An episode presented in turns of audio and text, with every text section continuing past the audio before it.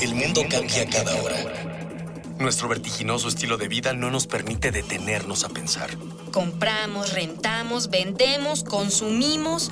Todo lo que hacemos o dejamos de hacer tiene consecuencias para el mundo. ¿Cómo enfrentar los grandes retos de nuestra época? ¿Cómo reducir nuestro impacto en el ambiente? El Programa Universitario del Medio Ambiente Puma y Radio UNAM presentan Ambiente Puma.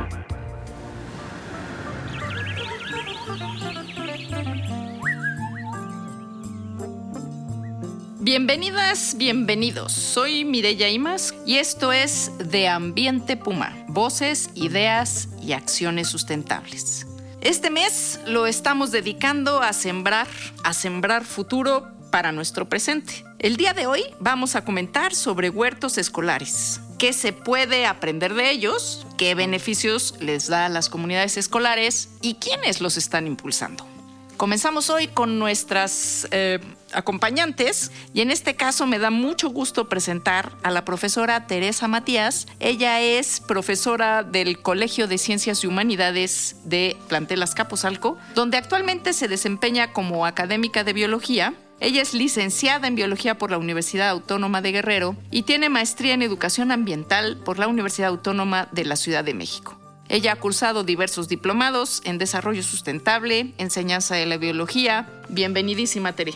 Igualmente, gracias. Y también nos acompaña eh, Ileana Alcocer, egresada de la Facultad de Ciencias de la UNAM, maestra en Educación Ambiental por la Universidad Pedagógica Nacional y se ha desempeñado como divulgadora de la ciencia y educadora ambiental en el Museo de las Ciencias Universum. Es coautora de los libros Asómate a la Ecología y Biología 2 dirigido a alumnos de nivel bachillerato. Actualmente, ella es coordinadora de visitas escolares del Centro de Información y Comunicación Ambiental de Norteamérica, una asociación civil mejor conocida como CISEANA. Bienvenida, Iliana. Muchísimas gracias por acompañarnos. Y bueno, pues hoy vamos a seguir platicando de, huertos, huertos en las ciudades, eh, y hoy vamos a comentar sobre los huertos escolares. Ya platicamos un poquito de los huertos en la ciudad, en, diferentes zonas de, de, la ciudad, y hoy vamos a platicar cómo hacer un huerto en una escuela. Y pues le invito a usted que escuche la cápsula introductoria que ha preparado para usted el equipo del Puma.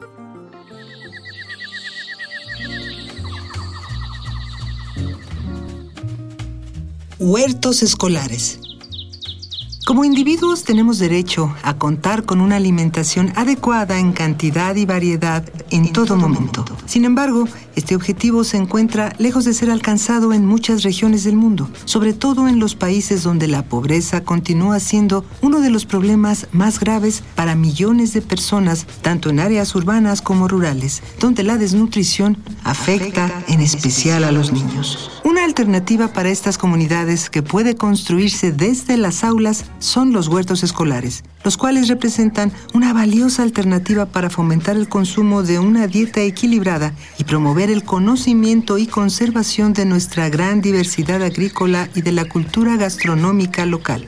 Los huertos escolares también pueden ayudar a promover prácticas agrícolas de bajo impacto ambiental y contribuir a la conservación de la biodiversidad agrícola local. A través de los huertos, los estudiantes conocen de primera mano una mayor oferta de productos frescos y entienden el desarrollo de las plantas y su relación con otros organismos como los polinizadores. Así, los huertos escolares pueden ser lugares para sembrar conocimientos y aprecio por la biodiversidad.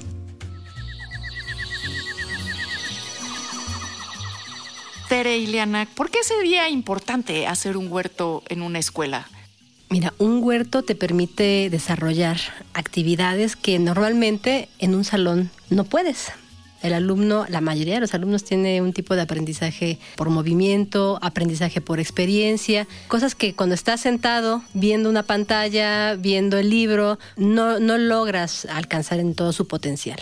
El trabajo en huerto escolar, por otra parte, te permite poner en juego mucho del conocimiento teórico que llevas y te permite ponerlo en práctica. Por ejemplo, en una escuela secundaria fueron al huerto, tenían que hacer una clasificación de las plantas que había ahí, ¿no? Era sobre biodiversidad, de lo que tenían que revisar. Entonces, organismos celulares, unicelulares. Y estaban viendo una selga. Y la discusión entre dos alumnos era, ¿es unicelular o es pluricelular? Una acelga. Una selga. Ok. Lo estaban discutiendo. Órale. ¿No? ¿Y, y- y a qué conclusión llegaban los chicos?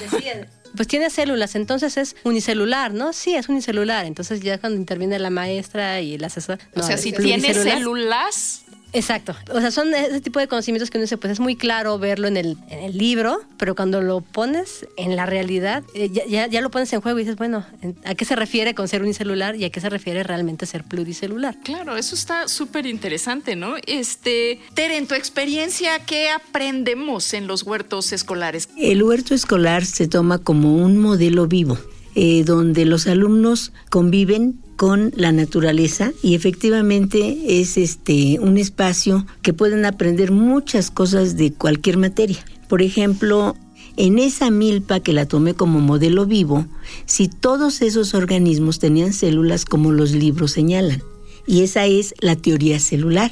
Entonces ellos a simple vista no lo ven, no, no lo vemos. ¿Y qué, y qué tenían sembrado? En la milpa había calabaza, frijol, chile, eh, acelgas, quelites. Colectaron tallos, hojas, polen, eh, las flores y lo llevamos al laboratorio. Entonces, al ver la estructura, hicieron cortes, como dice la técnica, ¿verdad?, de, de observación de estructura de los organismos, y ellos observaron que tenían la estructura que Hooke había visto en un, en este, en una estructura del corcho. Entonces, eso es muy sorprendente y es muy motivante, es muy didáctico. Y para nosotros el huerto escolar ese, esa belleza tiene de ser un espacio de estudio y de ser un espacio de investigación. ¿Y si, y si sienten que hay un impacto más eh, fuerte en la formación de los chicos en los huertos que, pues, como tradicionalmente mm, nos educaron a nosotros, básicamente primaria, secundaria y prepa, que era, pues, en el libro y ya, ¿no? Sí ha tenido un impacto. O En- sea, se en nota. tus alumnos tú en lo mis ves. alumnos se nota, este, aprenden la forma, aprenden cómo está estructurado el te- los tejidos celulares, aprenden qué más cosas tienen. Además, no nada más en las plantas, sino en los animales. ¿Sí? Claro, porque, ven digo, en el el ala de no una mosca, ajá, efectivamente. Entonces, eh, hay una convivencia que ellos notan en las plantas y los animales. Así es, así es. Y usted, usted que nos escucha, ustedes que nos escuchan, ¿creen que son importantes los huertos escolares? ¿Ha tenido la oportunidad de participar en un huerto escolar? ¿Ha escuchado hablar de los huertos escolares? Envíenos sus comentarios, sugerencias y dudas por Twitter en arroba pumambienteunam, en Facebook a Programa Universitario Medio Ambiente y o al correo info arroba puma.unam.mx. Recuerden que este espacio se construye con sus voces. Y hablando de voces, vamos a escuchar ahora la de los estudiantes de nuestra casa de estudios, la UNAM. ¿Qué opinan ellos sobre los huertos escolares?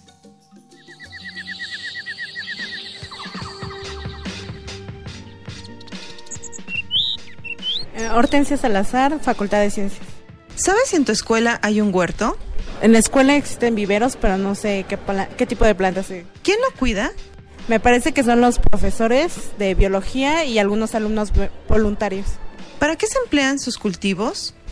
Más que nada para la investigación, implementar este, no sé, que cada planta crezca mejor o cosas por ese estilo. ¿Sabes si en tu escuela hay un huerto? Aquí sí hay un huerto. ¿Quién lo cuida? Eh, pues los empleados, los cocineros, supongo. ¿Para qué se emplean sus cultivos? Ah, precisamente para pues autoconsumo de la facultad, para la propia cafetería. ¿Qué crees que se puede aprender en un huerto? Aprender mucho respecto a temas de biología, de física, fotosíntesis, luz solar, energía, mm, pues todo eso. ¿Qué beneficios le daría a tu escuela tener un huerto?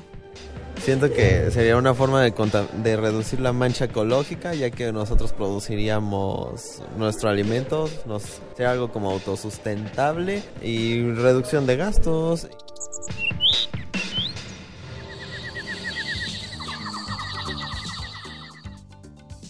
Bueno, y seguimos aquí con Tere e Iliana, nues- nuestras invitadas del día de hoy, y vamos hilando estas voces, las voces de ellas, las voces de nuestros chicos y nuestras chicas, nuestros estudiantes. ¿Qué, qué se necesita, Iliana, para colocar un huerto en una escuela? Principalmente muchas ganas de trabajarlo, sí es una responsabilidad y sí es un compromiso. ¿De quién? ¿Quién? ¿De quién es el trabajo? Pues debe ser de todos, ¿no? Entonces, sí es importante cuando una escuela decide hacer un huerto escolar, empezar por definir para qué lo quieren y que todos tienen que estar involucrados. Y todos me refiero el director, por ejemplo, que dé las facilidades para que los profesores puedan trabajar en el huerto, puedan bajar a sus alumnos, puedan involucrar a lo mejor padres de familia.